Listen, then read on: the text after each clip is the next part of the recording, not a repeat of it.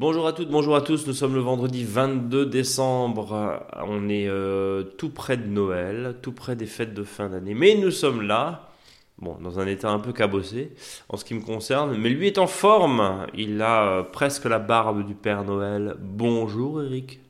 Oui, salut Brice, c'est pour les recyclages de fin d'année. Pour les recyclages de fin d'année? Moi j'ai mis la barbe pour euh, si des fois il y a un besoin. euh, Ah oui, oui, tu te fais greffer la barbe au cas où on te demande vite. au cas ouais, si des fois. Tu as besoin de euh, représenter le Père Noël, c'est ça?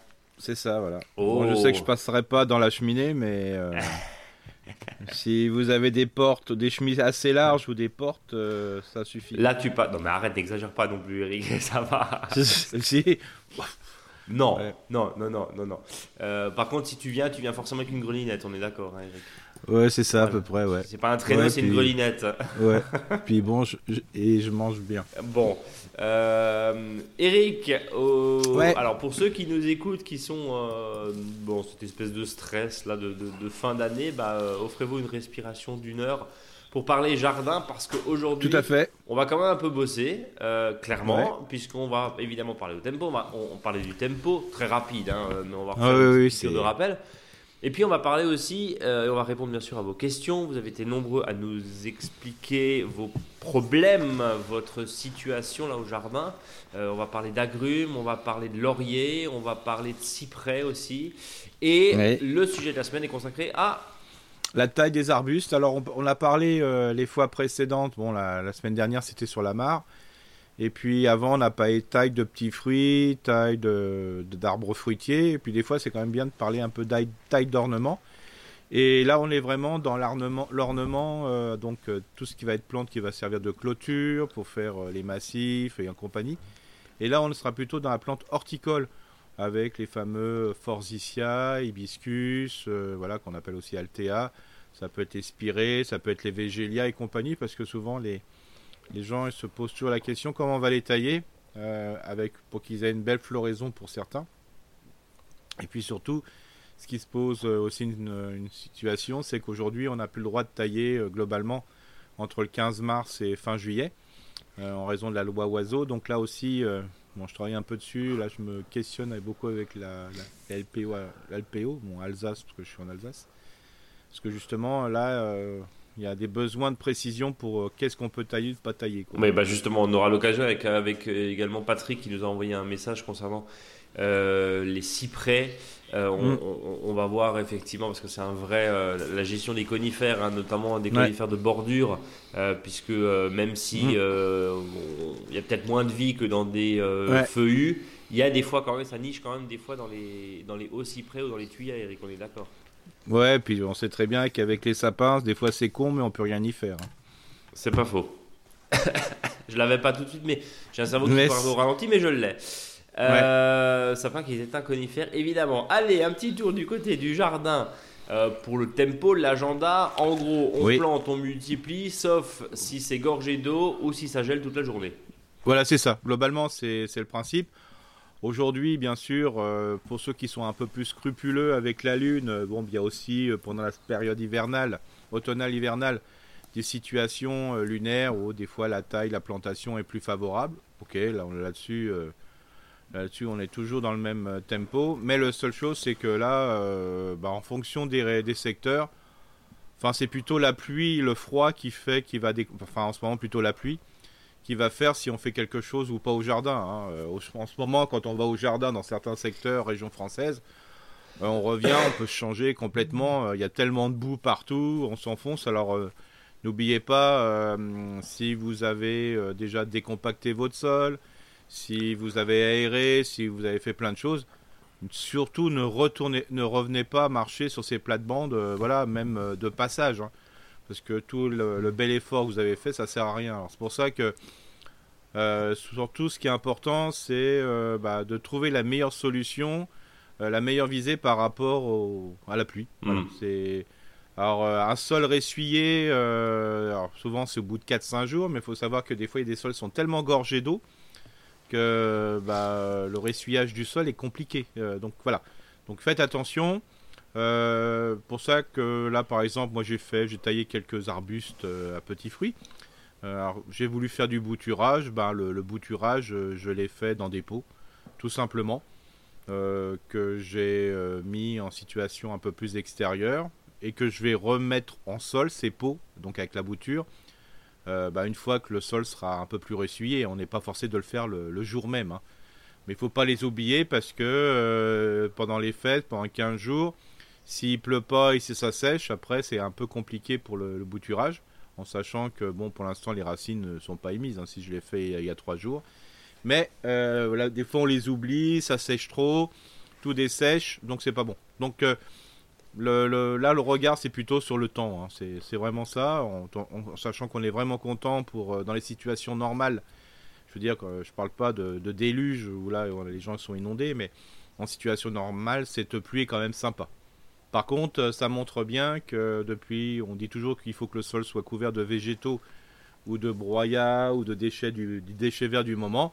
Avec tout ce qu'il a plu euh, aujourd'hui, même si c'était des pluies sympas, je veux dire, hein, c'est pas des, fois des, orages violents, bah, le sol est quand même lessivé. D'où l'importance d'avoir une bonne éponge au-dessus qui va être encore mieux par du feuillage vivant, entre guillemets, hein, des végétaux, un massif, une rocaille. Euh, voilà, des arbres, des arbustes, mais euh, au moins au minima que le sol soit couvert, parce que sinon, dans les sols légers, alors là je parle pas de sols lourds, hein, comme les sols limoneux, argileux, argileux, mais plutôt les sols sableux, sableux, limoneux, mais surtout sableux, bah là, avec un temps comme ça, le sol est, franchement lessivé, quoi. Et donc les nutriments euh, s'enfoncent dans le sol et ils seront plus forcément à disposition des plantes quand la plante le souhaitera.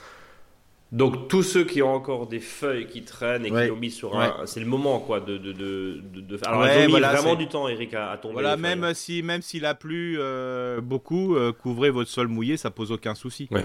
Euh, parce que quand on couvre, couvre un sol mouillé, il n'est pas réchauffé. Mais pour l'instant, on n'a pas besoin que les sols soient réchauffés parce que on n'a pas de semis, on n'a pas de redémarrage de la végétation. Par contre, c'est sûr qu'au printemps, plus on aura un sol qui est euh, lourd, plus il faudra déshabiller son sol si on a des paillages dessus pour que les rayons du soleil puissent justement réchauffer ce sol. On est d'accord Eric qu'il euh, est évident et plus que important de pailler avec les feuilles, on en parlait. Les feuilles, je, le disais il y a un instant, les feuilles ont mis beaucoup, beaucoup, beaucoup, quoi, pratiquement un mois, presque un mois et demi à tomber. Hein. Mm. Oui, c'est là cette année, euh, fin novembre, il y avait encore des feuilles sur les arbres. Hein, c'est ça. Donc là, pour, euh, tous ceux qui euh, savent pas quoi faire de leurs feuilles, les, les mettre en déchetterie, mm. c'est de l'or. Hein, c'est ce qu'on répète. oui, oui, voilà. Chaque semaine. même, mettez ça. Même là, des fois, on dit qu'à cette époque, il y a des fois plus rien, mais bon, les dernières balayures qu'on peut faire, raclage du sol, voilà. Et puis après, selon les situations, là, vous voyez, j'ai taillé un, un rosa canina, hein, un rosé des chiens, ça veut dire les glantiers, pour faire ça bah, même si ces tiges sont un peu piquantes, euh, c'est vrai. Hein, euh, bah, ce que je fais, c'est bah, j'ai tout mis au sol parce que bon, c'est un Rosa canina qui, qui, avait, qui était bien tombé suite au vent. Bah, je, je l'ai mis en, les déchets euh, en tas là, voilà, et puis après je vais le reprendre avec la cisale, comme ce sont des petites sections, et puis ça va me servir pour couvrir des endroits. Alors bien sûr, hein, ce ne sera pas pour mettre les salades et compagnie, mais je le mets des endroits, par exemple, qui sont au pied de haies voilà, comme euh, ça va être un déchet qui va se décomposer non pas en quelques semaines, mais peut-être et, certainement en quelques mois. Donc c'est quand même pas mal, quoi. Et puis si des fois vous avez une situation comme ça, vous n'avez pas assez de déchets, bah même ces déchets qui paraissent très grossiers, mais à la fois c'est pas des bûches de 10, hein, euh, le principe c'est que bah, vous pourrez planter dedans euh, bah, vos courges, courgettes et compagnie. ça va aller dessus. J'ai toujours l'exemple d'un monsieur qui était un peu picobello du jardin, hein, vraiment un jardin nickel. Et lui, il ne mettait jamais ses courges coureuses dans son jardin. Parce qu'il disait, j'ai un jardin qui est trop petit, puis ça fait trop de bazar. Et lui, il utilisait le roncier qui était à proximité de son jardin, voilà, dans une zone un peu semi-naturelle. Et donc, il dégageait à quelques endroits, à la base euh, du roncier, des zones. Et là, il semait des graines de courge au printemps. Alors le sol dans un roncier, il est de très bonne qualité, hein, euh, voilà, parce qu'il y a eu une décomposition euh, d'année en année des feuilles et surtout des, des, branches, hein, comme pourraient être mes, mes petites branches de, mon rosier canina. Et bah lui, il avait des super belles courges, hein, parce que les courges, bah, à passer sur le roncier, le roncier, les 80% du roncier qui est souvent un, un milieu de vie qui est mort, hein, tout simplement. Alors quand je dis mort, c'est parce que les branches sont mortes d'année en année et que les parties vivantes sont sur le dessus. Bah, les courges poussaient par le dessus, les courges restaient en suspension sur, la, sur, les, sur les branches et bien sûr, personne n'allait lui piquer. Quoi. Oui, c'est sûr, dans, les ronciers. Donc c'est simplement les courges. La courge, c'est notre, ce qu'on appelle notre plante, euh, je dirais, euh, euh, je veux dire, vous avez la, la strate herbacée, arbustive, arborescente et la strate grimpante. Voilà. Et cette strate grimpante, bah, ce sont les courges. Hein. donc le fait que ça soit sur des déchets grossiers, ça ne pose aucun souci. Bien. Eric, est-ce que mm. on, peut euh, passer aux questions des auditeurs et des auditrices? C'est parti. J'étais justement en train de, de, reprendre et je te propose de commencer par Stéphane qui euh, nous dit Salut les jardinaux podcasters, c'est vraiment un retour d'expérience sur la courtilière. Eric, on va juste rappeler ce que c'est la courtilière, s'il te plaît bah, c'est un insecte, euh, alors on appelle taupe grillon des fois, hein, parce que ça ressemble à un gros grillon, mais ça, ça a des, ça des pattes, euh, enfin je veux dire, ça a une action un petit peu, ça fouille dans le sol comme pourrait être une, une taupe, hein. mhm. Mais c'est pas aussi gros qu'une taupe. Hein. Si vous en avez un comme ça, vous, vous nous l'appelez, c'est, ça sera vraiment l'événement. Ça sera l'événement, ouais. Euh, mais voilà, et le principe, c'est que ça fait des, voilà, ça coupe, euh, ce qui n'est pas le cas de la taupe. Euh, ça coupe les racines et ça peut faire quelques dégâts. Quoi. Bon. Euh, un grand merci pour tous vos conseils que j'écoute très régulièrement. Je reviens à la suite d'une question posée au printemps dernier. Situé en Normandie, près de Honfleur, sur un ancien marais très riche et assez humide, j'ai rencontré la charmante courtilière. La courtilière est une grande mm. amatrice de nos plantes maraîchères et vient couper à la base hein, nos chères plantes tomates, concombres, poivrons, courges ou grignote les légumes racines. C'est ce que tu disais il y a un instant. Mm. Euh, deux solutions testées et approuvées. Alors Stéphane nous a, Stéphane, pardon, nous a envoyé des photos. Alors mhm. pour la serre euh, où je mets les plantes du soleil, j'ai coupé des tronçons de 12 cm de tubes d'acier galvanisé, spiro mhm. diamètre 10 cm, utilisés dans les systèmes de ventilation. Euh, oui, on, les gaines, hein, voilà, on va essayer de vous le mhm. décrire. J'ai aussi coupé des carrés de 11 par 11 cm de grillage galva, euh, épaisseur de la maille 5 par 5. Au fond, je mets le morceau de grillage, puis le tube et je plante mon pied de tomate dedans et je laisse dépasser le tube de 1 ou 2 cm. Donc en gros, c'est comme si on dit histoire de pot de, pot de fleurs. En fait, ça fait une espèce de pot de fleurs et, on, et, euh, en bas c'est couvert et au-dessus euh, et dedans, pardon, on, plante du coup la, la tomate mhm. et euh, le poivron, en tout cas les légumes du soleil. La courtilière qui se déplace en surface vient se cogner, fait le tour mais ne croise pas ma plante. Autre solution mhm. moins chère, c'est de fabriquer une sorte de cage avec ce même grillage en laissant dépasser la cage de 1 ou 2 cm et de planter dedans. Mettre des gants mhm. épais parce que ça pique et ça fonctionne aussi très bien. À la fin de la saison, je récupère mes tubes et les grillages pour la saison d'après. L'acier galvanisé est utilisable en agriculture biologique et me permettra de faire cette méthode pendant des années sans mhm. s'abîmer. À l'extérieur, pour mes autres Super conseil. Pardon?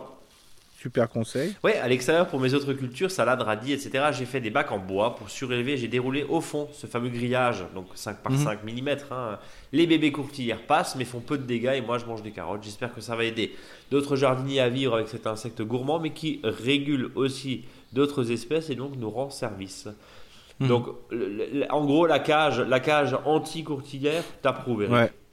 ouais, tout à fait. Et puis ça peut se faire aussi sur les, des, des endroits où les jardiniers et jardinières ont des attaques de campagnols. Ouais. Donc d'utiliser ce même type de grillage, hein. euh, c'est super intéressant parce que combien de fois ça peut arriver que quand on a un secteur à campagnol, euh, là on a une belle courge qui se développe et puis après la, le, le, le râteau-pied vient par en dessous. Hein. Voilà et tranche la racine et puis bon c'est terminé quoi. L'idée c'est de faire des espèces de cages, hein, on a bien compris. Voilà voilà c'est pratique hein, de, de, faire ça. Euh, moi j'ai aussi pas mal de grillages comme ça et en fonction des secteurs je le mets aussi. Voilà. Par contre euh, voilà il faut quand même euh, voilà un maillage assez fin, pas ultra fin mais fin quand même. Euh, parce que sinon, si c'est trop fin, euh, le gros souci, c'est que la racine fait euh, du chignon dans le. Ouais, elle n'arrive pas à se dégager. Quoi. Bah là, il, nous dit, nous dit effectivement, Stéphane, c'est 20 par, 5 par 5. 5 mm par 5 C'est parfait. C'est parfait. Et puis, le, ce qu'aiment bien ces bestioles-là, c'est plutôt les grosses sections, hein, parce qu'il y a un peu de trucs à, bouffer. Mais voilà, c'est vraiment très pratique. Alors, je sais que c'est toujours, il faut toujours faire des artefacts. Des, des, petits trucs comme ça, des solutions, mais voilà, on n'a pas d'autre chose pour, pour pour le faire. Alors il y a aussi une chose pour les campagnols. Bon, par contre, euh, pas, pour les campagnols, mais pour les pour les, les courtilières, mais qui est létale. Euh, c'est euh, voilà quand vous avez, par exemple, vous voyez, ça fait des petits trous à proximité de plants. ce que vous pouvez mettre, c'est de l'huile, de, l'huile, je dirais, voilà, de alimentaire. Donc vous faites couler dedans. et des fois, ça, ça, arrive souvent que la courtilière est pas trop loin. Et la courtilière bah, se couvre d'huile et comme elle respire par ses par l'ensemble de son corps, bah, ça se. Quoi. Il y a une incidence de mettre de l'huile dans un, dans un. Bon, bah, si c'est de l'huile alimentaire, ça va. Quoi. c'est pas... Bon, bien sûr, hein, si vous mettez 10 litres d'huile au mètre carré, ça pose problème. Ça pose problème. Déjà, ça vous coûtera trop cher. Euh, mais voilà, c'est pour des mesures comme ça. Et puis, des fois, on se perçoit de choses.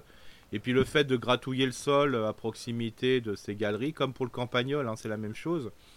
Euh, alors, moi, on est, voilà, je dis souvent qu'il faut laisser le sol tranquille, mais quand vous avez voilà des habitats qui se voilà un peu de, bestioles qui vous embêtent euh, par exemple à la fourche bêche pour le campagnol et euh, je dirais au grattoir pour les courtillères bah ça les embête quoi.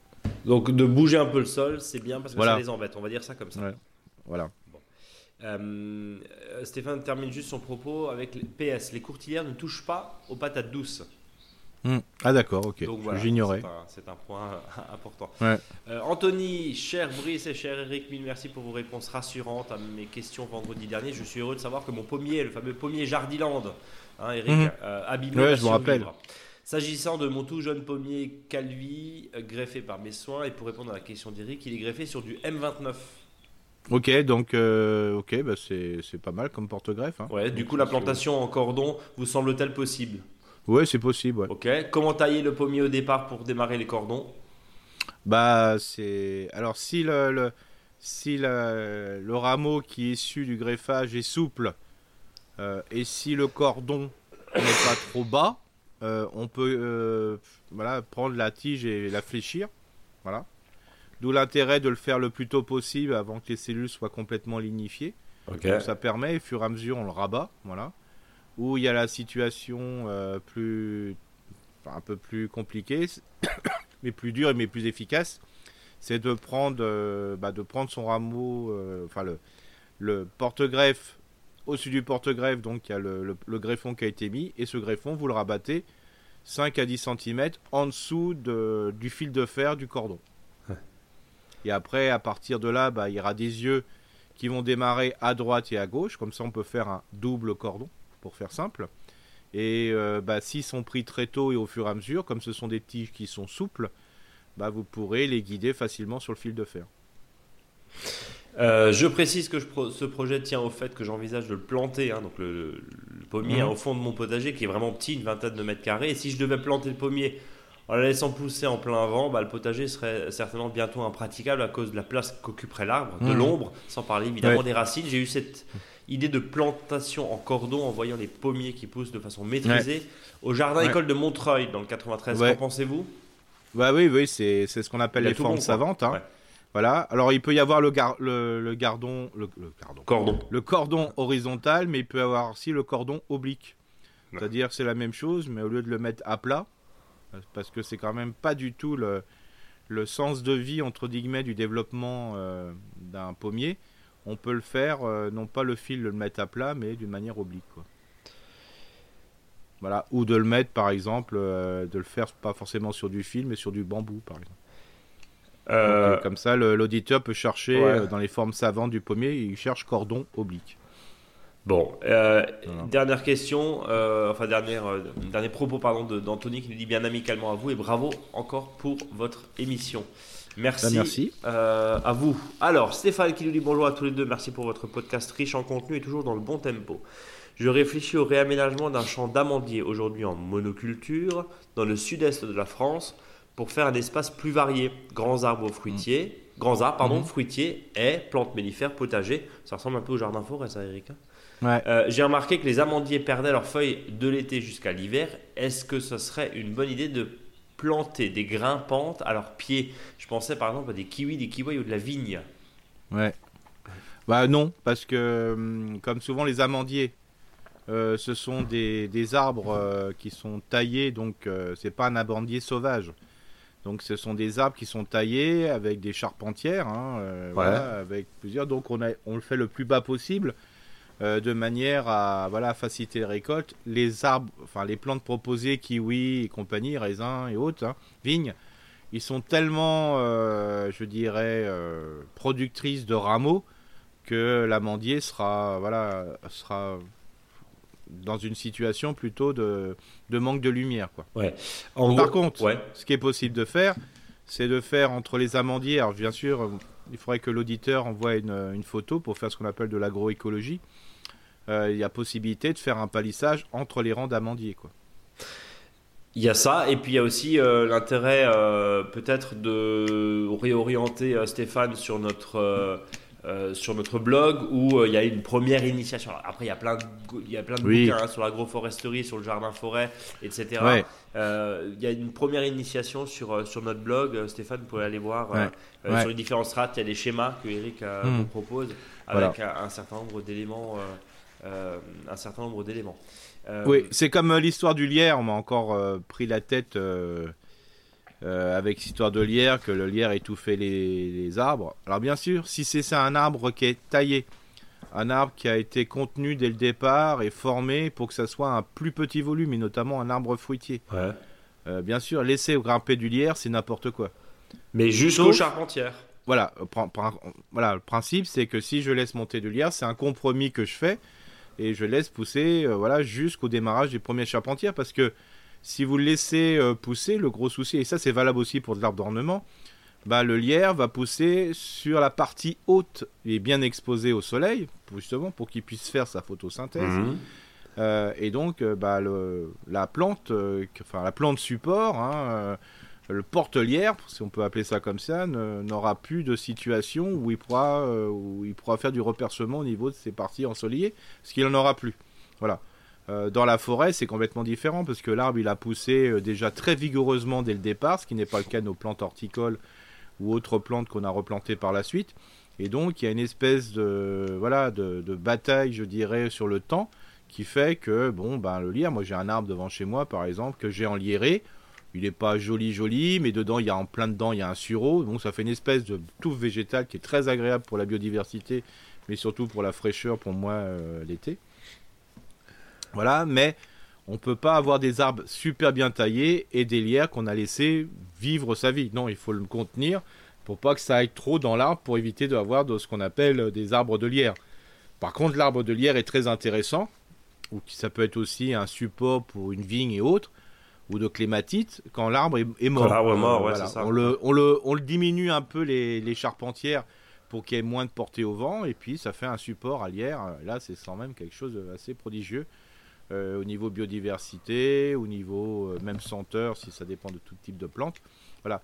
Mais le kiwi, c'est vraiment, euh, voilà, c'est quand on voit les pousses de l'année 4-5 mètres, voilà, il sera trop vite. voilà. On va rappeler aussi, Eric, de façon très claire, que le lierre permet, encore une fois, d'abriter de la biodiversité, c'est ce que tu disais, à condition de le maîtriser et pas de le mm. faire partir sur les charpentières. Je, répète, je répète pardon, aussi ce que tu, ce que tu nous disais, c'est que on a évidemment des étés très chauds, mais il y a aussi la question du rayonnement et ça fait des années que tu nous dis s'il y a du lierre qui monte sur un arbre, et si l'arbre mm. est un peu vieux, bah ça lui fait un, super voile d'ombrage, quoi. En gros, on va dire ça comme ça. Et Complètement. et, en gros, euh, laisser un peu de monter de lierre parce que c'est pas grave. Vous le maîtrisez. Non uniquement sur le tronc, le reste en coupe. Il euh, faut peut-être refaire un petit, une petite vérification euh, deux, deux, trois fois par an pour voir s'il part pas. Mais c'est totalement bénéfique, Eric. Oui, oui, complètement. Et puis euh, même des fois, quand vous avez des haies taillées, par exemple de Troène, hein, voilà, des fois elles sont un peu dégarnies à la base. Alors soit on peut les rabattre complètement et, de manière à faire un recépage, et on en reparlera tout à l'heure avec la taille des, des arbustes horticoles.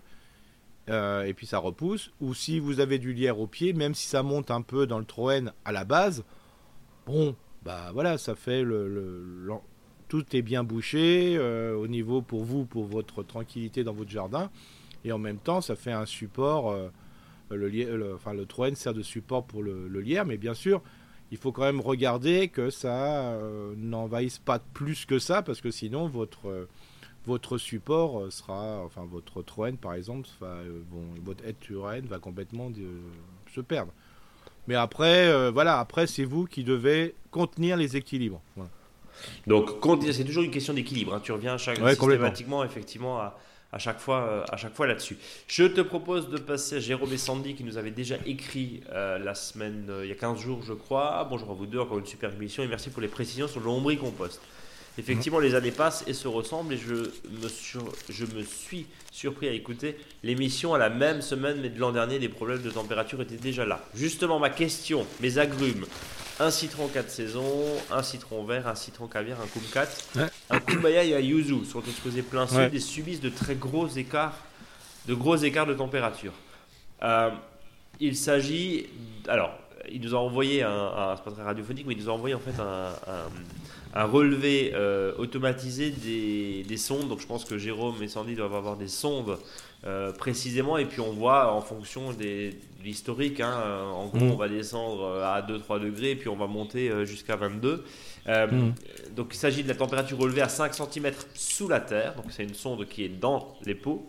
je les couvre tous les soirs lorsque la météo annonce des gelées et je les découvre au matin. Est-ce que c'est la bonne façon de faire? Oui, on, dit souvent que des fois le problème de la couverture, c'est la couverture. Euh, ouais, la journée. Le pire, c'est que quand euh, il y a un peu d'humidité et qu'il fait chaud à l'extérieur, euh, ça crée plus de problèmes de cryptogamique, voire après de, de, faiblesse du végétal, que des fois, il faut me laisser des fois un petit coup de froid. Voilà. Ouais. le seul, la seule chose qu'il faut voir pour les agrumes, c'est jusqu'où, par rapport à la littérature, jusqu'où cette variété dans cette espèce, ou voire même l'espèce, peut supporter. Quoi. Voilà. Alors c'est sûr que s'il y a un moins 20 pendant un bout de temps, ça va être un peu compliqué. Voilà. Euh, donc là, euh, bien sûr, c'est pour ça que euh, tous les, climats type continental posent problème parce qu'on risque d'avoir peut-être des grands froids, pas forcément, je dirais, en décembre, mais des fois en janvier-février. Voilà, c'est ça qui pose souci. Surtout quand le mois de décembre a été chaud. Bah là, par exemple, le mois de décembre bah, il est pas froid du tout, quoi. Hein. Donc euh, la végétation a peut-être envie de peut-être de redémarrer, quoi. Ouais. Et le pire, c'est quand il y a un grand coup de froid après. Mais pour revenir sur les, les pots, bah voilà, le, fait de les protéger, les découvrir quand il fait beau, c'est quand même pas. C'est pas mal là-dessus. Euh, ces agréments de grosses épines rendant l'utilisation d'un voile d'hivernage difficile. Très compliqué, ouais. Et c'est des vraies épines, hein, parce que. Euh, moi, je suis allé là en Alsace, on a un, fou furieux, mais dans le bon sens du terme. Hein. Euh, que je connais et qui a mis que des plantes, mais il faut qu'elles soient euh, voilà asiatiques, soit de Chine, du Japon, et il faut voir. alors c'est un tout ce qui peut être, ce qui existe chez nous entre guillemets, mais de Chine ou du Japon quoi. Mais il faut voir sur des sur des plantes, mais c'est un vrai passionné. C'est un vrai. Non mais le truc c'est que les, les, les épines, mais c'est impressionnant quoi. C'est on n'approche pas, quoi. Hein, c'est impressionnant. Bah, justement, euh, Jérôme nous pose la question si on peut couper justement ces épines. Alors moi, je dis toujours non. Ouais. C'est mutiler l'arbre. bon, bah, s'il est là, c'est que là. Alors, faut pas oublier que les épines, souvent, euh, dans pas mal de plantes, elles sont présentes au début de vie. Euh, c'est justement un, voilà, un rythme qu'ils avaient, la plante avait, pour lutter contre les grands herbivores, pour éviter qu'ils se fassent brouter. Ouais.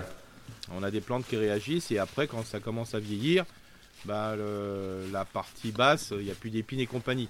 Alors je sais qu'on a toujours tendance, mais à chaque fois qu'on fait, on coupe, euh, bah, on fait une intrusion pour une maladie, quoi. Donc euh, si c'est possible, laissez les épines. Alors je sais quand on a des gamins de bas âge ou des animaux, c'est des fois un peu compliqué, ou même pour nous quand on veut couvrir, par exemple. Mais voilà, euh, essaie autant que possible. S'il y a des épines, il faut laisser des épines. Quoi. Euh, justement, sinon, avez-vous une astuce? Bah, non. enfin, à part une hein. tonnelle, euh, j'ai envie de dire. Voilà, c'est ça. Justement, il y en a qui font des gabarits. Hein, voilà, avec des, des anciennes serres, par exemple, vous savez, qui étaient à moitié cassées, là, de faire des gabarits qu'on met dessus et qu'on place mais voilà, c'est pour éviter de devoir frotter en fait le voile d'hivernage, quoi. C'est ça voilà, C'est de toute façon dès qu'on est dans des plantes non locales entre guillemets et qu'on essaye de justement de limiter l'influence climatique, euh, voilà, que ça soit du pot ou autre, euh, voilà, on est toujours on est toujours dans ces problématiques. Hein. Si à une époque euh, il y avait des orangeries, orangerais, enfin plutôt orangeries, orangerais, ouais, qui étaient pour rentrer les arbres en pot, c'était. C'était pour ça, quoi. C'est pour ça, quoi. Bah justement, mais bon, euh, des fois, faut mieux. Si on a une plante qui supporte un peu de froid, quand même, c'est quand même mieux mieux dehors quoi. On sait très bien que quand on rentre des plantes, hein, même le traditionnel géranium odorant et compagnie, quand on le rentre à la maison, c'est une catastrophe. Hein. Je veux dire, tous les feuilles tombent euh, parce que c'est trop sec, euh, ça manque du lumière du jour au lendemain. Euh, voilà, donc voilà. Justement, évidemment, je suis friand de tous les conseils que vous avez à me donner sur la culture des agrumes en pot. Je sais qu'il n'est pas recommandé de les rentrer dans la maison trop chauffée. Non, c'est clair. Hein, Videment, votre podcast hebdomadaire, bah, l'idée, alors si on a la chance d'avoir un garage, ou, pas une remise, hein, mais un garage où c'est à peu près tempéré, mais la lumière, en n'oubliant pas de les, euh, les arroser évidemment en, été, en hiver, parce que ça c'est la, sécheresse hivernale, c'est ce que tu dis souvent, hein, c'est le, gros gros gros euh, point faible des jardiniers. Des fois, ah mais oui c'est vrai, j'avais des plantes et on oublie des fois un petit peu de les arroser. Donc euh, oui. il faut quand même regarder un peu, mais il faut de la lumière, il n'y a, pas, a pas photo. De toute façon, ce qui est, ce qui est important aujourd'hui avec toute le, voilà, la palette végétale que l'on a chez les agrumes, l'idéal c'est à la plantation de savoir ce qu'est-ce qu'on va utiliser. Quoi. Voilà. Acheter un agrume pour un agrume, c'est dangereux parce que, euh, bien sûr, quand on les voit des fois avec les, petits, les fruits dessus, bon, bah ça donne envie. Bah. Et puis c'est vrai que les prix ont terriblement baissé, quoi. Mais bon, si c'est après, ça sert à rien, quoi. Hein. Donc, euh, pour ça, des fois, il faut bien se renseigner, euh, même sur des variétés. Moi, je suis pas contre de, faire venir des variétés étrangères, je dirais, pour le nourricier, hein, quand on fait un jardin forêt, par mmh. exemple mais euh, renseignez-vous jusqu'à quelle température ça peut l'arbre peut supporter. Ou est-ce que jusqu'à quelle température le l'arbre peut complètement dessécher par le froid, la partie haute, et peut-être repartir du pied? Mais bon, voilà, si c'est pas des plantes basitones, c'est-à-dire qu'ils repartent de la base, c'est un peu compliqué. Euh, on continue avec Thierry qui nous dit au grand maître de mon jardin Mio, merci pour votre blog et je me suis mis à parcourir depuis ses débuts un régal d'enseignement et des conseils précieux. Euh, j'aimerais tout d'abord partager un pur étonnement. Fin novembre, j'ai vu pousser dans mon jardin trois pieds de pommes de terre. Eh ouais. qui n'avaient eh d'ailleurs pas voulu pousser au printemps. Et même si j'habite à 500 mètres de la mer Méditerranée du côté de Marseille, cela m'étonne quand même fortement. Je viens regretter d'avoir arraché mes poivrons mi-novembre. Alors, si ça bah, passe bien plutôt que les, pommes de, les pommes de terre, souvent, bah, quand ils restent un peu trop longtemps dans le sol, et si c'est sont des variétés précoces, par exemple, il fait chaud, ça bah, elle, patate. Euh, c'est-à-dire que la grosse patate refait des petites patates et ça risque de repartir en sachant que on a eu une période de stress, euh, par exemple, il a fait chaud pour un bout de temps. Une période humide, hop, et ça, ça repart comme si c'était au printemps. Oui, et puis accessoirement, on a eu un mois de novembre euh, relativement doux, on a eu un mois d'octobre affreusement chaud, donc on est, on, on, est d'accord. Si ça se passe plutôt bien côté potager, j'ai quelques soucis côté jardin. J'ai 5 grands lauriers de 3 à 4 mètres de haut. Mm qui était magnifique jusqu'à il y a à peu près deux ans. Euh, mais les feuilles se sont mises à tacheter de jaune et depuis cet été, les feuilles commencent à noircir par l'extrémité. Est-ce que c'est mhm. une maladie et auriez-vous des conseils pour aider ces lauriers à retrouver leur superbe Merci par avance et longue vie au maître de mon jardin bio, Thierry de Carry. Euh, merci. Donc euh, là, c'est sur le laurier, par exemple, ce qu'on appelle bien le laurier sauce. Hein. C'est pas le laurier cerise ni le laurier, voilà, le laurier à fleurs donc euh, souvent ce qui se passe c'est que quand des fois il y a un excès de chaleur euh, et donc de sécheresse ou un excès d'eau, euh, l'inverse, hein, voilà, parce que les, racines ne peuvent plus puiser dans le sol dans les deux cas. donc des nutriments, donc c'est plutôt un problème physiologique, c'est-à-dire que bah, les feuilles bah, voilà, ne sont plus alimentées et pour, et pour se mettre en une situation, je dirais, de survie, euh, bah, l'arbre perd ses feuilles pour éviter de perdre trop de flotte. Donc il condamne ses feuilles. Mais en, ça peut être... en, gros, c'est quoi? Il faut lui donner de la flotte, c'est ça? Bah, le truc, c'est que bah, quand il y a trop de flotte ou trop, trop sec. Quoi. Oui, ou trop sec, c'est un, stress hydrique, quoi, dans un sens ou dans un autre. C'est un stress hydrique, euh, voilà, qu'il y en a trop au passé. ça peut être le cas sur le laurier. Et c'est pour ça que c'est assez percutant parce que les feuilles sont bien dures. Puis d'un seul coup, il y a plein de taches qui se mettent dessus. Mais ça peut être aussi des, des attaques, des fois, de, de pucerons qui peuvent être ça, ou d'insectes suceurs comme les trites, hein, par exemple. Et euh, donc euh, là, pour les trites, il y a possibilité d'utiliser euh, des, voilà, des plaques engluées bleues. c'est comme les jaunes pour les verts, pour la, la, mouche de la, la Mouche de la cerise, mais, là, c'est bleu. Voilà. et donc, ça permet de, voilà, de capter une partie. Ça peut être du trips, c'est ça Ouais, voilà. Mais globalement, euh, là, je penserais peut-être plutôt sur un problème physiologique. Hein. Donc problématique. euh, donc en gros, Voilà. c'est- rien n'est perdu pour Thierry là. Non, non, Ouais. rien n'est perdu. euh, voilà, alors les feuilles qui sont issues, euh, voilà, de perte de feuilles. Alors souvent les gens ils disent ouais mon arbre a perdu les feuilles parce qu'il avait un problème de sécheresse. Surtout ces feuilles-là, ils sont pas malades. hein. Laissez-les au pied de, de l'arbre. Ouais. Voilà. Ça- au moins ça va restituer les nutriments que la plante euh, avait prélevés. Euh, vous récompensez en aux autres feuilles. hein. Là, vous mettre des belles quantités de feuilles. Hein. C'est pas parce que c'est une plante méditerranéenne qu'elle n'a pas besoin de bouffer. Donc euh, c'est ça qui est important. Donc vous apportez le maximum de déchets organiques en surface. Euh, là c'est important. Le problème c'est quand c'est trop d'eau. Alors là quand il y a le trop d'eau, mais c'est quand même bizarre parce que le, le trop d'eau en principe, l'arbre il est malade dès le départ. Quoi. Ouais. Les racines ont une asphyxie radiculaire. voilà. Donc là je dirais plutôt peut-être un, un excès de sécheresse. Voilà, tout simplement. Donc euh, la seule solution c'est de pouvoir capter le maximum de pluie ou de rosée, donc euh, il faut qu'un sol là il soit vraiment bien couvert de déchets organiques. Et souvent ce qu'il y a c'est que les feuilles vernissées, hein, que qu'a le laurier par exemple sauce, voire le laurier cerise, hein, voilà. euh, ces feuilles-là, on dit bah voilà, ils vont pas apporter grand chose parce qu'elles sont toutes sèches quand ça commence. Bah pas du tout. Euh, quand on a ça, le, principe c'est de les laisser sur le sol, même si ça fait un épais tapis.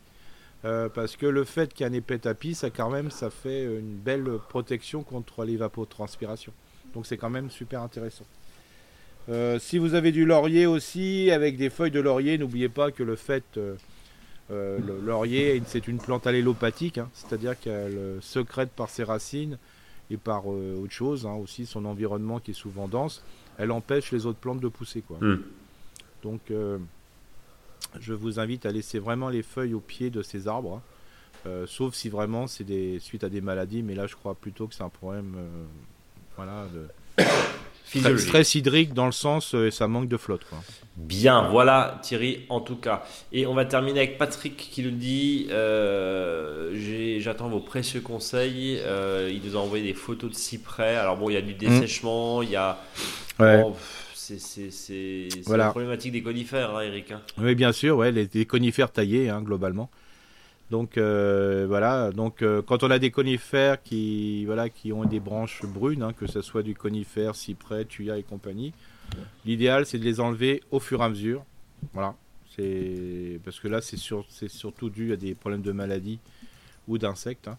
Donc c'est d'enlever et d'enlever le plus loin possible dans la branche. Alors, bien sûr, faut pas couper l'arbre, pas forcément. Ouais. Mais euh, ça, si vous commencez à l'enlever voilà, au fur et à mesure, ça évite que la maladie ou l'insecte se développe de proche en proche. Donc ça, ça supprime. Et puis il faut pas oublier que si on le fait très régulièrement, les trousses, euh, des fois ça fait peur parce qu'il y a un trou. hein, oui, c'est ça taille, hein. justement. Surtout si une être taillée, ça se voit. Hein. Euh, faut pas avoir peur parce que globalement après il y a les autres branches qui vont et voilà les nouvelles pousses ils vont reprendre le dessus. Par contre cette branche là il faut la couper très loin parce que ça va permettre justement de favoriser les branches qu'on va laisser quoi. Donc en gros, l'idée c'est de le faire au, le plus rapidement, euh, le plus Ouais. rapidement possible, pas laisser traîner, Ouais voilà euh, pour permettre aux jeunes branches de revenir. exactement. Euh, alors, il y, a- il y a plusieurs sur, le- sur le marché, il y a plusieurs traitements euh, à base oui de bon cuivre. en a c'est le simple c'est au cuivre. hein, Ouais, voilà, c'est ça. C'est avec la bouillie bordelaise pour faire simple. hein, voilà, vous utilisez Ça vaut le coup ou pas? Oui, ça peut, oui, ça vaut le coup, quoi. Alors, bien sûr, c'est des haies qui sont très hautes, globalement, donc il faut bien les asperger. Euh, attention, si cette haie est à proximité de votre potager, Ouais. euh, si cette haie est à proximité du jardin euh, du voisin, euh, parce que c'est bien de le faire dans un, dans un sens, mais si vous le faites pas de l'autre côté, c'est embêtant. Et puis peut-être que l'autre personne a ses salades, hein, donc attention à ça aussi. Ouais. C'est pas parce que c'est du cuivre que c'est pas dangereux, hein, parce que voilà, pas parce que c'est autorisé en agriculture biologique que c'est pas dangereux. Donc ça c'est une chose, mais ça vaut le coup. Bon voilà, euh, les, les haies taillées, euh, cyprès et compagnie, euh, bah voilà, ils sont ils sont voués à voilà, à mourir à un moment. hein, voilà, c'est clair, net et précis. quoi. Oui, de toute façon, c'est le mode des années 90, c'est ce que tu disais. hein. Ouais, ça, a ten- ouais. ça a tendance effectivement à. Ouais. Euh, globalement, Eric, euh, est-ce que sur ce type de d'installation, j'allais dire, euh, de façon un peu triviale, euh, de, de leur donner du miam, est-ce que ça peut permettre de les Oui, rebooster c'est mais bon, euh, voilà, faut, faut attention pas trop en arzante, plutôt en engrais complet, Ouais, euh, pour sinon ça va repousser encore plus quoi. ouais c'est ça, justement. Ouais. Donc, et donc ça, ça va pas un coup de fouet, pas un sang, pas un sang non, pas d'engrais coup de fouet, voilà. la corne, quoi. C'est ça. Ouais, voilà. Alors des fois, l'intérêt, bah, c'est de remettre des voilà déchets organiques. Hein. Des fois, ça suffit bien. Quoi. Ouais. Voilà. C'est.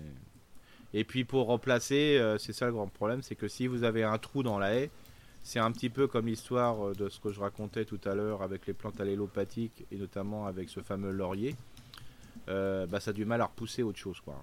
Oui, parce que c'est très, très, c'est acide aussi, Eric, on est d'accord. Oui, c'est acide, et puis en plus, il y a les racines qui émettent des substances qui empêchent l'autre plante de pousser. Ouais.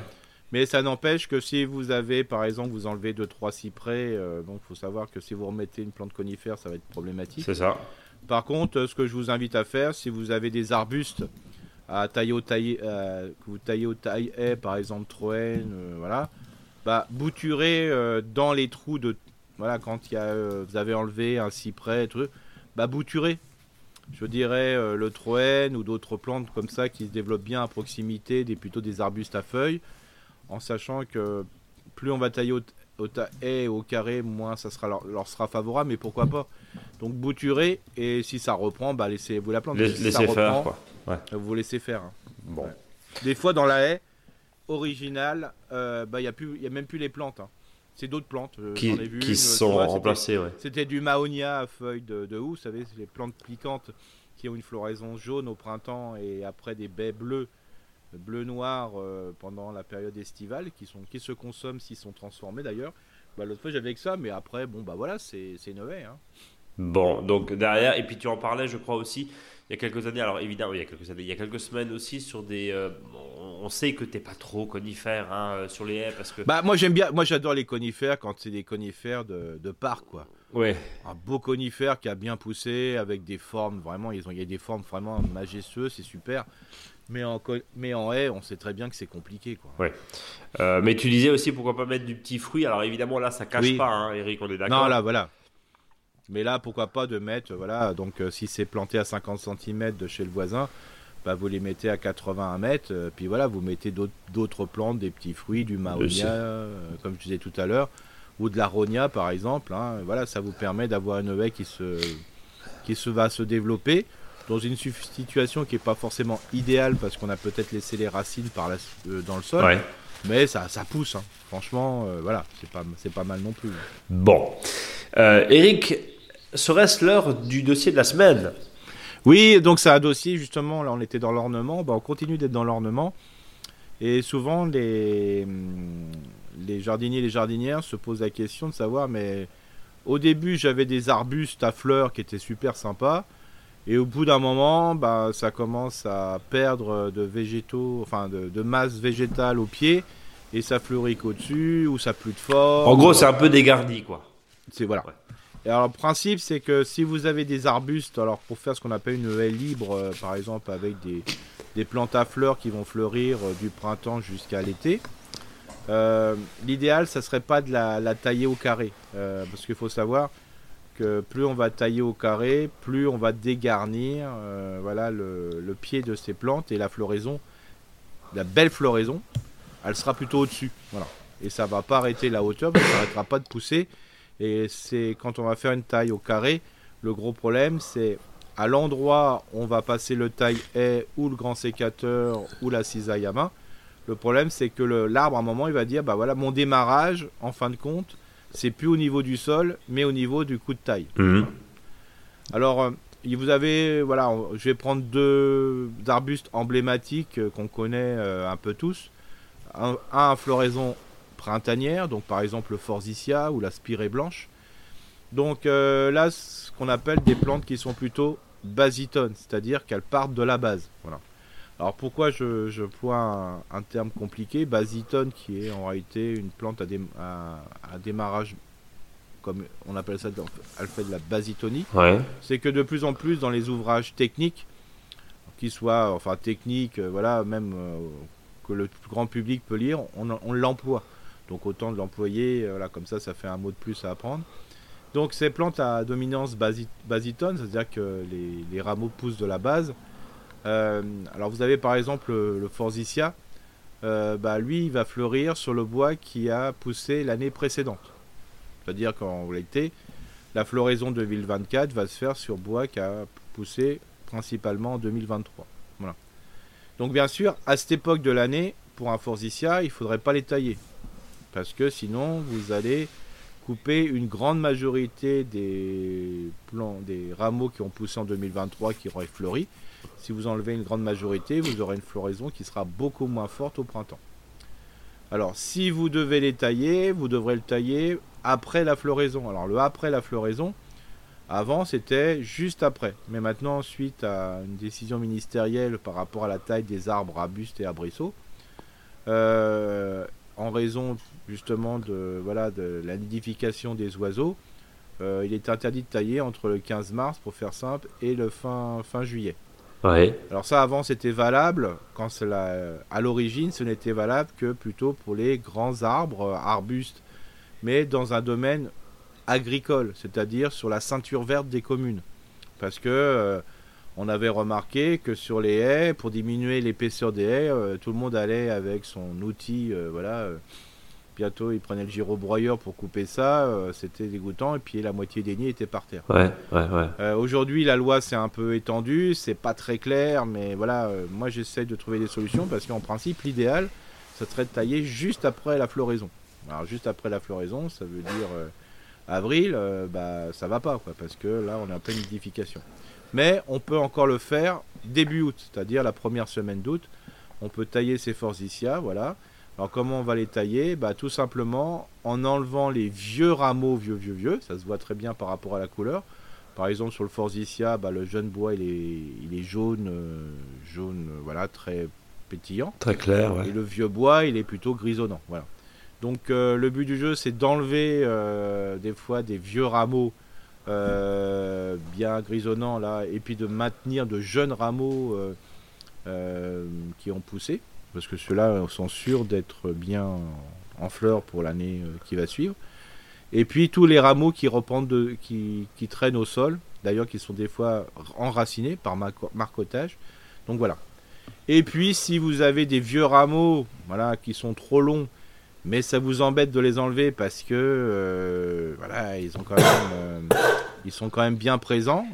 Parce qu'il y a possibilité, parce que on dit que le forsythia une pousse basitone, mais c'est plutôt médiatone, c'est-à-dire qu'il y a des repercements qui euh, reviennent aussi en plein milieu du, végétal. Bah, il suffit de rabattre sur un jeune bois, voilà.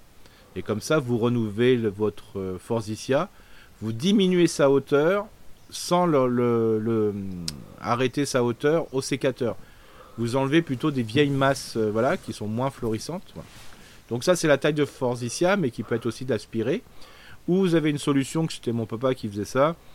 Lui il laissait voilà, il laissait fleurir, il les fleurir et au bout d'un certain nombre d'années, 5 à 7 ans, voire même moins souvent, il coupait à ras, euh, donc ce qu'on appelle du recépage total. Donc c'est vrai que pendant l'hiver, venu. Quand vous faites ça, vous n'avez pas de problème euh, avec les lois oiseaux, ça vous êtes tranquille. Par contre, au printemps, vous n'avez pas de, floraison parce qu'il n'y a pas de rameaux. mais par contre, les années qui vont suivre après, vous aurez un plein florissement parce que la plante va s'exprimer. Alors bien sûr, euh, si vous avez plusieurs phosicias, bah, vous ne les faites pas toutes en même temps. Alors c'est facile à tailler parce qu'on coupe à ras, ouais. ce qu'on appelle du recépage total. Donc c'est en ce moment qu'il faut le faire. Ça permet de, gérer, euh, bah, quand vous en avez plusieurs dans votre jardin, bah, si vous avez un petit broyeur ou si vous voulez en louer un, bah, ça vous permet de broyer tout en même temps. Ça vous permet de faire du, des de faire des fagots et compagnie. Donc c'est pratique. Voilà. Donc là, il y a un certain nombre de plantes qui vont être euh, de ce type. Si vous voulez vraiment euh, d'avoir des informations, vous tapez, je veux dire, Monsieur Prieur, hein, qui est vraiment le, number one spécialiste du jardin, de la taille des arbustes et compagnie et vous aurez plein d'informations sur ces sites euh, sur la taille des différents arbres. Et d'ailleurs, euh, il a aussi émis un super, un super livre, hein, ça peut être un cadeau de Noël. Bah, d'ailleurs, c'est un cadeau que je me suis fait là parce que bon, voilà, c'est quand même la Bible. Euh, c'est aux éditions Ulmer et voilà, c'est la taille des, arbustes. voilà. Donc c'est Monsieur Prieur, c'est facile. Et puis vous avez un autre type d'arbres qui sont plutôt à floraison estivale, comme l'hibiscus. Hein. Alors pas l'hibiscus, je dirais euh, qu'on va euh, souvent offrir et qu'on peut pas sortir sauf en période estivale. Estival, L'hibiscule, euh, là l'hibiscus qu'on va trouver dans nos jardins, qu'on appelle aussi l'altea. avec un H après le T. et lui, il va ne fleurir que sur le bois qui a poussé, je dirais, le bois de l'année. Voilà. C'est-à-dire que la pousse qui va pousser en 2024 va fleurir. Donc ça, c'est ce qu'on appelle des plantes qui sont acrotones, c'est-à-dire le bourgeon terminal du rameau en 2023 va donner, ou les bourgeons de 2023 vont donner des pousses, et ainsi de suite. Et cette pousse de 2024 va donner une pousse en 2025, et ainsi de suite. Donc c'est les acrotones, c'est-à-dire ça pousse pas de la base, mais ça pousse par le haut. Par le haut, ouais. Comme la majorité des grands arbres, par exemple. Hein. Vous prenez un marronnier, un chêne, bah le, la, la branche qui est avant le rameau qui a poussé dans l'année, bah, il a un an de moins, et ainsi de suite. Voilà. Donc ça, ça se développe par le haut. Et donc là, qu'est-ce qu'il faut faire pour contenir le végétal et pour qu'il y ait une belle floraison euh, Vous faites ce qu'on appelle, euh, vous faites une taille sur charpent, c'est-à-dire vous taillez sur les anciens rameaux. Alors vous laissez les, anciens rameaux, sauf vraiment s'ils sont trop vieux, mais vous, laissez la de majorité. Par contre, toutes les pousses euh, qui ont poussé en 2023, qu'est-ce que vous faites? Alors soit vous rabattez dessus pour diminuer la hauteur, de toute façon vous verrez sur le blog il y a pas mal de schémas, ou soit la pousse qui a poussé en 2023, vous la ramenez à 5-6 yeux. Et c'est à partir de là que les, pousses vont donner des pousses qui vont être florifères en 2024. Hmm. C'est ce qu'on appelle de la taille acrotone. Voilà. Donc si vous voulez la, vous la péter la soir du 24, du 24 décembre euh, d'une manière technique, voilà, vous dites voilà, euh, j'ai plein d'arbustes à dominance euh, acrotone, et, et, en plus au Scrabble, si après vous jouez, ça fait des points. Ça fait des points. C'est ça. Donc ça c'est voilà, c'est tout simple. Alors tous les déchets de taille, euh, qui soient issus euh, des, plantes basitones ou des plantes acrotones, euh, comme c'est pas souvent pas des grosses, des gros déchets, alors notamment pour les plantes acrotones, hein, voilà tout ce qui va être hibiscus, hein, ça peut être aussi l'aspiré du Japon. Voilà, bah, que quand vous laissez le déchet de taille au sol, ça se décomposer, ça fait un matelas. Vous en mettez des feuilles dessus, ça fait un matelas soupe. Euh, et là, au bout de deux ans, c'est décomposé, donc c'est vraiment utile pour l'arbuste. Hein. Euh, euh, n'oubliez pas que pour les plantes ornementales, vous n'êtes pas forcé d'apporter à manger. vous n'êtes pas forcé d'apporter des engrais et compagnie. Le seul déchet que vous avez enlevé et vous le remettez au sol lui suffit largement. Eric, on va juste rappeler la loi oiseau. Tu disais, on demande aux jardiniers responsables de ne pas tailler leurs arbres arbustes à cause de la nidification. C'est quoi de mi-mars, c'est ça jusqu'à bah, mi-mars et jusqu'à fin juillet. Jusqu'à hein, fin juillet. Euh, Alors, est-ce que ça. Jusqu'au 31 juillet, et voilà, donc c'est important. Alors, est-ce que ça veut dire que c'est pour éviter justement de détruire des nids ou est-ce que c'est pour éviter de détruire l'habitat qui permet de faire des nids? En gros, si euh, dans mes forsythias, dans mes hibiscus, dans, mes, dans, ma haie, j'ai pas de, je, n'identifie pas de, de, de nid, est-ce que je peux quand même y aller? Ou est-ce que bah, euh, l'intérêt général et l'intérêt en l'occurrence euh, des oiseaux ferait que, non, non, justement, on laisse parce bah qu'un oiseau, ça va pas commencer à faire son nid fin juin, on est d'accord, Eric? Oui, voilà, mais le, truc c'est que euh, globalement, il faut, enfin moi je fais toujours attention, c'est que quand je coupe quelque chose, par exemple, je parlais, on parlait tout à l'heure euh, des branches brunes dans les tuyas, parce que dans les tuyas, les oiseaux qui nichent. Oui, hein. bien sûr. Bah même quand vous enlevez une branche brune, bah regardez dedans s'il n'y a pas un oiseau, quoi. Hein. ça me semble un minimum, mais des fois on voit pas. Ouais. Donc c'est pour ça des fois que les interventions, quand on les fait du avant le 15 mars et après le 1er août, hein, enfin après le 31 juillet, c'est plus simple. Comme ça on est tranquille. Comme ça on se prend pas la tête. Voilà, c'est ça. Et ça permet derrière aussi de laisser euh, une zone où euh, les oiseaux peuvent se cacher au printemps, etc. Exactement. On est, on est d'accord. Bien. Est-ce qu'on a fait le tour de l'hibiscus ou du forsythia Oui, alors voilà, alors on se permettra euh, au courant de l'année dans le podcast de reprendre des fois des voilà des des petites notions comme ça par rapport à des plantes qu'on connaît. mais bon, le, le mot d'or, c'est surtout que c'est comme pour l'histoire des citronniers tout à l'heure quand on a enfin des douces qui agrumes il faut bien se Aujourd'hui, on peut plus tailler pour tailler.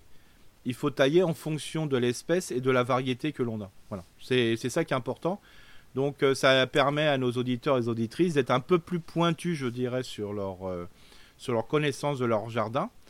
Et euh, surtout, ça permet de bien observer. Et souvent, l'observation fait que, par exemple, pour les arbustes, les gens ils disent Mais attends, c'est con de tailler cet arbuste. Il est moins bien, il y a moins de fleurs. Euh, en fin de compte, euh, ça m'embête pas plus que ça. Et l'idéal, justement, et on, peut le on pourra le reprendre, euh, dans... il y a de nombreux articles à ce sujet-là qui viennent d'un peu partout de spécialistes qui sont des fois plus spécialistes que nous. C'est ne plus tailler, quoi. Hmm. Et, et on ne peut. Parce que souvent, le, la taille, c'est un réflexe. Donc euh, voilà, je taille parce que on m'a appris qu'il fallait toujours tailler, j'ai toujours taillé quoi. Et là, des fois, même sur des arbustes, bah, le fait de pas tailler, euh, des fois on dit mais cet arbuste, il pousse encore plus, il n'y a jamais de fleurs. Bah, et ma, souvent ma réponse est bah, arrête donc de tailler, peut-être qu'il va y avoir une floraison quoi. Donc voilà, ça permet d'avoir une, relation plus intime, en tout bien tout honneur avec son arbuste. son arbuste, oui. Et donc euh, de mieux le comprendre, et ça permet souvent de diminuer la quantité de travail qu'on a à faire. Parce que tailler, c'est pas rien, hein. franchement, c'est quand même quelque chose. C'est technique, et quand on sait pas en plus, euh, ben, au début on taillote, on taille un petit bout et c'est pas suffisant. Et c'est surtout le fait que euh, on va mettre, en taillant, on met son arbre souvent en situation de plus de stress, donc d'être beaucoup plus sensible au problème de changement climatique. Donc, euh, ne le fragilisons pas, c'est ce que tu dis en gros. C'est ça, voilà. En résumé. C'est vraiment une, voilà, de mieux connaître. C'est pour ça que des fois, euh, peut-être que les auditeurs et les auditrices peuvent croire qu'on est on va un petit peu trop loin. Euh, des fois, dès qu'on est, pourtant on essaye de faire le plus simple possible, mais, mais des fois c'est intéressant de mieux connaître et d'évoluer justement avec son jardin et peut-être de donner envie aux gens d'en savoir un peu plus, hein, tout simplement. Bien, est-ce qu'on a fait le tour de l'hibiscus? Oui, voilà. Et on va passer au fond dicto, au faux dicton pardon du jour qui va forcément concerner la taille. Ouais. Donc euh, voilà, j'ai fait un peu du Devos, mais sans euh, lettres, parce que voilà, il y a quand même une. Donc, alors bien sûr, je vais parler de taille. Qui taillait puis est la taille n'a plus de taille est mais est de taille pour avoir une haie de grande taille. Faut le voir écrit parce que c'est quand même assez gratiné, Eric. Refais-la nous, vas-y. Voilà. voilà. qui taillait puis est la taille n'a plus de taille est mais de, de, est de taille pour avoir une haie de grande taille. Voilà, c'est presque du De effectivement. Presque, hein, Très bel article. Très bel artiste, en tout cas. Et merci infiniment pour, tes précieux conseils. Eric, tous ceux qui nous écoutent, celles et ceux qui nous écoutent peuvent retrouver bien sûr notre podcast sur toutes les plateformes. Euh, à Noël, parlez-en autour de vous. Dites Ah bah tiens, j'écoute un super podcast.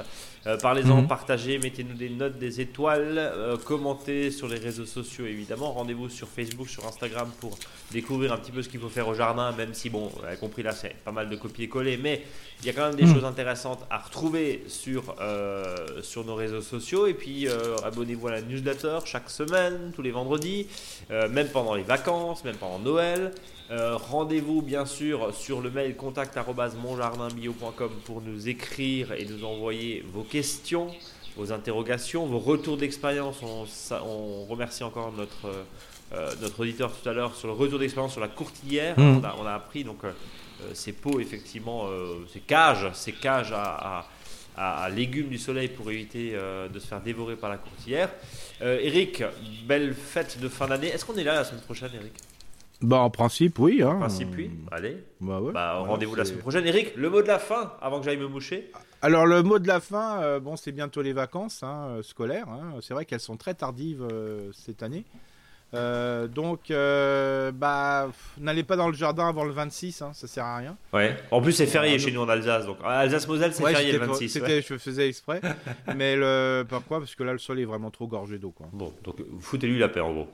Voilà, préparez vos, faites, préparez vos repas, faites-vous plaisir. Et puis, Bon, rendez-vous évidemment la semaine prochaine. Passez de belles fêtes de fin d'année.